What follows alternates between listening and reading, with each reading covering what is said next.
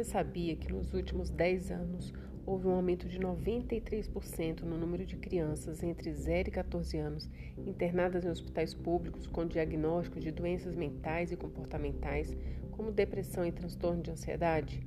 Este é um levantamento publicado em 2019 pela Sociedade Brasileira de Pediatria, com base em dados do Ministério da Saúde.